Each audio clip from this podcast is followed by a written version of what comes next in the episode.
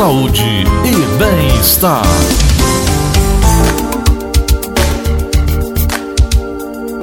Pois é, meus amigos, vamos nós agora conversar com a doutora Thaís Moreno.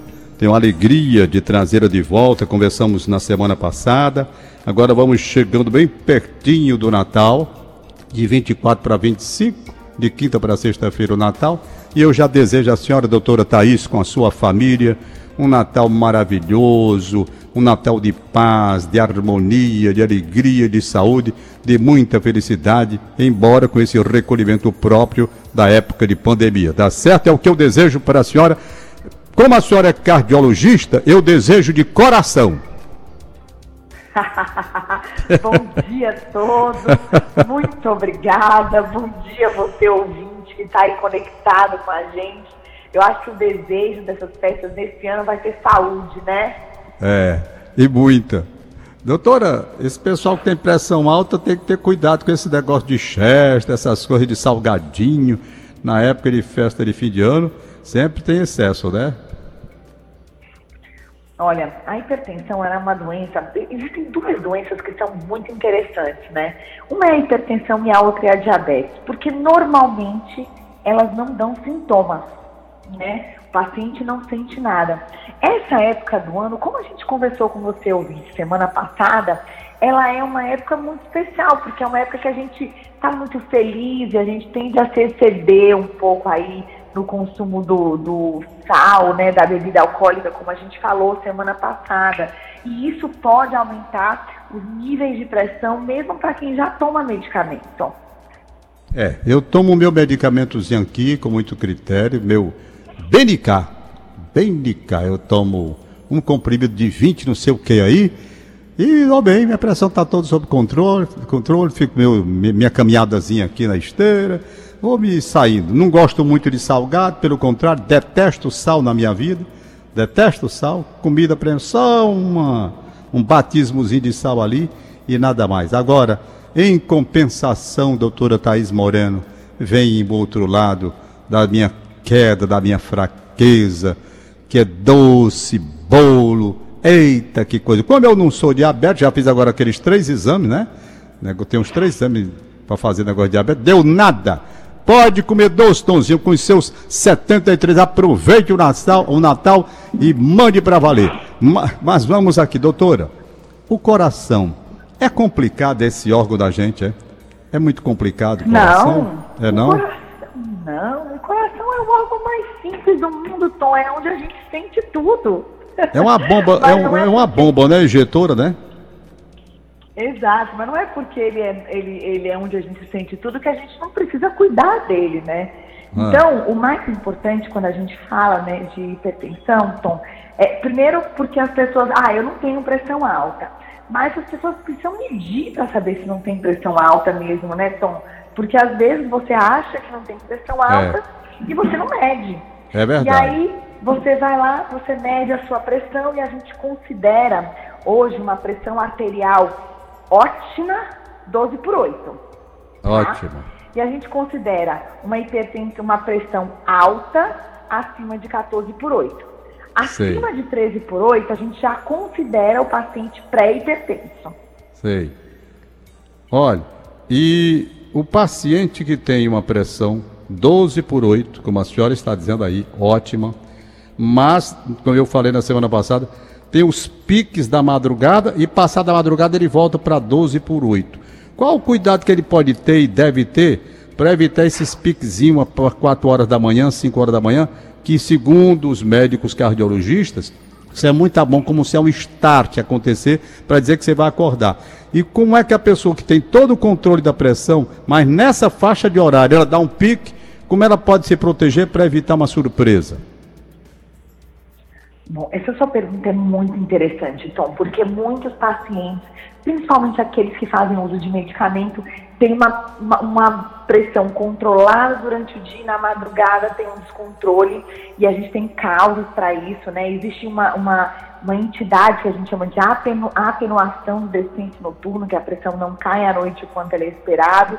Isso tudo a gente tem que acompanhar. Existem muitas causas para isso. Mas tem uma em especial que a gente tem que lembrar, que é a apneia obstrutiva do sono.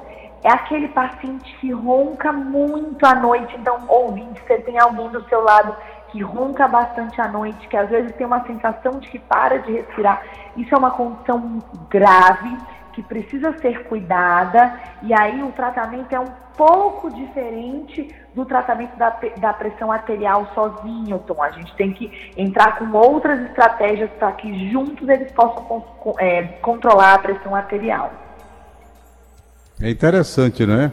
E essa parte é difícil de controlar, é, doutor? Quando a pessoa tem essa apneia, essa coisa assim? Não, não é difícil não. Por isso a importância, Tom, de uma prevenção, de você estar com o seu check-up em dia, né? É, eu, eu, sempre falo que assim a época do final do ano ela é ótima para isso, porque se você passou o ano todinho sem tempo, sem lembrar quando você fez o exame e etc. Se você marcar, né, aí no final do ano, ótimo, você começa o seu ano zerado, bem de saúde, cuidando de todos os exames e afastando que você tenha essas condições que podem aumentar o teu risco de desenvolver um infarto, um AVC. O, o me ligou agora há pouco dizendo que só tem isso quando bebe. Quando não bebe, não tem. Pode acontecer de a pessoa só ter esse problema aí de ronco quando bebe, e quando não bebe não tem ronca de jeito, não, não ronca de jeito nenhum? Pode, pode sim. É que roncar não, é, não quer dizer que você tenha a apneia obstrutiva do som, tá? Mas quando você ronca, você tem que investigar isso. Quando as pessoas bebem, elas têm uma, um relaxamento da musculatura que fica na língua, na faringe, na laringe. E aí, com este relaxamento, você faz a vibração e aí dá esse som que a gente conhece como ronco. Então, pessoas que bebem podem roncar e normalmente elas não roncarem. Isso é uma coisa que acontece. Pessoa que tem marca-passo, pode ter uma vida tranquila, sem maiores riscos ou precisa de um cuidado especial? Não, pessoas com marca-passo podem ter uma vida normal, elas precisam sim estar tá com as avaliações em dia, tá com o, o, é, elas precisam frequentemente ir para ver como que está o aparelho, colocar ele nas, nas frequências adequadas, mas é, se ela tiver com acompanhamento regular, é vida normal. Doutora, eu sou um, um fã do coração. Eu, antes de conversar com a senhora, estava lendo um trecho sobre o coração. Eu acho uma das coisas mais bonitas já foram escritas sobre o coração. Não é sobre o coração do lado científico, por exemplo, da senhora que vê o funcionamento, se tem uma coisa entupida, uma artéria, e tem aqueles exames de cateterismo, e coloca estende, tira estende, não sei o que, aquela história toda. Não. Eu vi um artigo sobre o coração, só um tempo, eu vou ler aqui um trecho para a senhora ver como o coração é lindo. Quem escreveu foi Rui Barbosa, num livro chamado Oração aos Moços, um discurso que ele fez na conclusão de uma turma na Bahia que ele não pôde presenciar porque ele estava doente do Rio de Janeiro.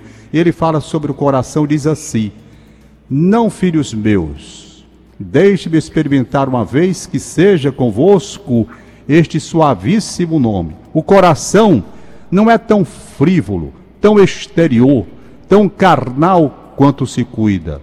Há nele, no coração, mais que um assombro fisiológico, um prodígio moral é o órgão da fé, o órgão da esperança, o órgão do ideal. Vê por isso com os olhos da alma o que não vê os olhos do corpo. Vê ao longe, vê em ausência, vê no invisível e até no infinito vê. Onde para o cérebro de ver, otorgou-lhe o Senhor que ainda veja, e não se sabe até onde, até onde chegam as vibrações do sentimento até onde se perdem os surtos da poesia, até onde se somem os voos da crença, até Deus mesmo, inviso, como os panoramas íntimos do coração, mas presente ao céu e à terra, a todos nós presente, enquanto nos palpite incorrupto no seio o músculo da vida, o músculo da nobreza, o da bondade humana. Que coisa bonita, doutor, sobre o coração. Meu Deus! E aí, doutor, eu pergunto: quando a senhora faz uma cirurgia, ou viu uma cirurgia, vê tudo isso no coração ou só esse músculo a que ele se referiu? Olha, a gente tem que ver beleza em tudo, né, Tom? O coração não é só um músculo. Sem ele a gente não está vivo, ele, ele bombeia todos os sentimentos que tem dentro da gente. É, e quando a gente tem cuidar de um coração, a gente vê isso, a gente não vê um paciente, a gente não vê um órgão, a gente vê todo o sentimento, todo o medo, toda a preocupação, toda a vontade de estar bem, para viver tudo isso que a gente vive, né? Sei. Quando tira. A senhora já. Eu, eu fico impressionado quando se fala de coração, e eu queria saber da senhora, nos seus primeiros tempos de aluna, quando uma cirurgia acontece e o coração é tirado da pessoa. Como é que pode isso, hein, doutor? o coração, assim, essa situação é um transplante, né? Na verdade, durante esse, esse, esse tipo de cirurgia, você tem um dispositivo que ajuda a circulação é, nesse momento de, substitu de substituição. Então, Meu o sangue Deus. não deixa de ser bombeado. Eu sei, doutor, mas eu acho aquele incrível. Eu vi um filme, o sujeito fica com o coração. Olha, a gente diz: Fulano está com o coração na mão. Na ciência médica, na né? cirurgia, fica com o coração na mão mesmo, é? Literalmente. Literalmente? A senhora já ficou com o coração na mão uh, do, do, coração de outra pessoa? Não, eu, não, eu não, nunca fiz uma cirurgia de transplante, eu só assisti. Eu fiz, eu fiz a parte clínica, então eu nunca Sei. segurei um coração na minha mão, não. Mas já vi alguns corações sendo segurados. E a senhora já teve o coração na mão por outro motivo? Ah, quem nunca teve, né, Tom? A gente sempre tem um coração na mão. Se não é de preocupação, é de felicidade. É verdade, é verdade. Doutora Thaís Moreno, quando a pessoa é indicada, por exemplo, a senhora acompanha um, um profissional, uma pessoa, um paciente, quando é indicada para uma cirurgia, hoje em dia, com todos esses equipamentos que estão aí de última geração, uma cirurgia cardíaca tem um grau elevado de risco de perda de vida, tem? Depende da cirurgia e depende do risco do paciente. O que a gente tem, de maneira geral, é que hoje a medicina é bastante avançada e com as tecnologias que a gente tem, cada vez mais é, você tem um risco menor. Os produtos que são indicados para evitar que haja entupção nas artérias, esses produtos, eles resolvem mesmo para valer? Porque eu acho assim, geralmente a pessoa faz o exame, Aí tá lá as plaquetas e tal. E por que que não se tem um medicamento até hoje para destruir, tem que ser através do estende essa coisa? Porque não há, não há possibilidade de, de medicamento para evitar que aquela gordura fique por ali, não, doutora? Hoje a gente tem medicamentos muito efetivos, Tom, não só terapêuticas, né, como cirurgia, como entupimento das artérias através do estente, que é, é através da, do cateterismo, né? Como os remédios, a gente tem remédios muito eficientes para isso. Eu vejo, por exemplo, muitas vezes nessas. Nessa, eu estava no supermercado, eu estava fazendo uma compra no supermercado. Um médico que eu não, não conheço, ele foi muito delicado, ele me viu comprando um produto. Aí ele chegou e disse assim: Eu conheço você, vou lhe dar uma orientação. Eu digo: opa, que bom. Aí ele se apresentou: sou médico assim. Só use, só use produto é light, light. Não é mesmo que seja margarina, manteiga, é, margarina, manteiga, como é o nome daquele outro, meu Deus? Que margarina e manteiga, eu estava até com um na mão.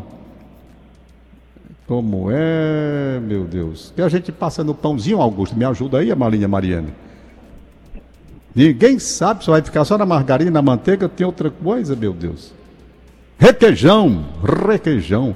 Esses produtos realmente são tão preocupantes assim, a gente tem que usar, né? Só se for na faixa do light, tem perigo assim, doutor? Olha, é, existem vários tipos de produto e a gente teria que ir pelos produtos individualmente, tá? É, de maneira geral, é, você tem que ter uma moderação em tudo da vida. Eu não diria que alguma coisa é proibir, totalmente proibida ou totalmente permitida. Até porque tem alimentos light que tem quantidade de sódio elevada, tem alimentos é. light que tem várias substâncias que são é, ultraprocessadas, que não são tão adequadas para a saúde. É verdade. Então teria que ver o, o, o, produto em si. Tem uma premissa que eu acho que vale para tudo, né? Você deve descascar mais e desembalar menos. Oba. Ou seja, quanto mais natural o alimento, né? Se for legumes, frutas, verduras, é, se você apostar nisso, não tem como errar. Gostei. Descascar mais e Desembalar menos. desembalar menos. Tá certo. Vou cumprir, tem razão. E a senhora tocou num assunto muito importante, realmente, com relação à parte de sódio. Muitas vezes você vê uma coisa e não vê a outra. E o sódio, que é o sal, faz um, um, um estrago grande na saúde da gente. Doutora Thaís, um abraço para a senhora, para a sua família. Muito obrigado pela sua participação. Deus a proteja. Tenha um dia maravilhoso e agradeço de coração a cardiologista Thaís Moreno. Bom, bom dia. Agora eu Tom, quero saber o, o- telefone, porque o ouvinte escuta essa nossa conversa aqui e depois fica ligando. Cadê o telefone? Onde é que eu posso falar com a doutora Thaís? Eu gostaria que a senhora colocasse o telefonezinho aí para a gente saber. Faço sim. Bom, você que está aí toda semana acompanhando a gente, um Feliz Natal, um Feliz Natal aí para todo o time, tá? É sempre bom estar com vocês. Ah, os contatos no consultório vocês conseguem pegar pelo Instagram, que é o arroba doutora Thaís, arroba DRA, Thaís com TH Moreno. Tá joia, gente? Um bom dia. Opa, bom dia, um abraço, doutora Thaís Moreno.